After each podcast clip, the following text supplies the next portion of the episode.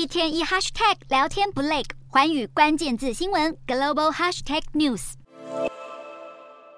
在日本的学校文化中，能够获颁全勤奖是莫大的荣誉和鼓励，代表在学期间从未缺课。不过，这项勤学模范生的代表奖项，近年开始被许多日本学校废除，像是这所兵库县的女子高中。全勤奖除了是对学生的鼓励，过去也经常作为大学升学的评量标准之一。不过，却被大学端指出不符合社会实际状况而受到批评。随着新冠疫情爆发，全勤奖制度更加难以维持，学校开始鼓励学生身体不适不需要勉强上学。但对于部分学生来说，失去获得全勤奖的机会还是有点哀伤。除了废除全勤奖，部分学校也开始推出学生版的休假制度，提供一年最多三天休息日，学生可以去家庭旅游，游乐园也不会被登记缺席。像是最近刚开幕的东京哈利波特影城，就是许多人的首选。学生版的休息日可以让家庭旅行更弹性，多数日本人也相当支持。百分之八十的街坊民众愿意为了家庭旅游请假一天，这也凸显日本人对于追求工作、学业与生活平衡的态度正逐渐转变。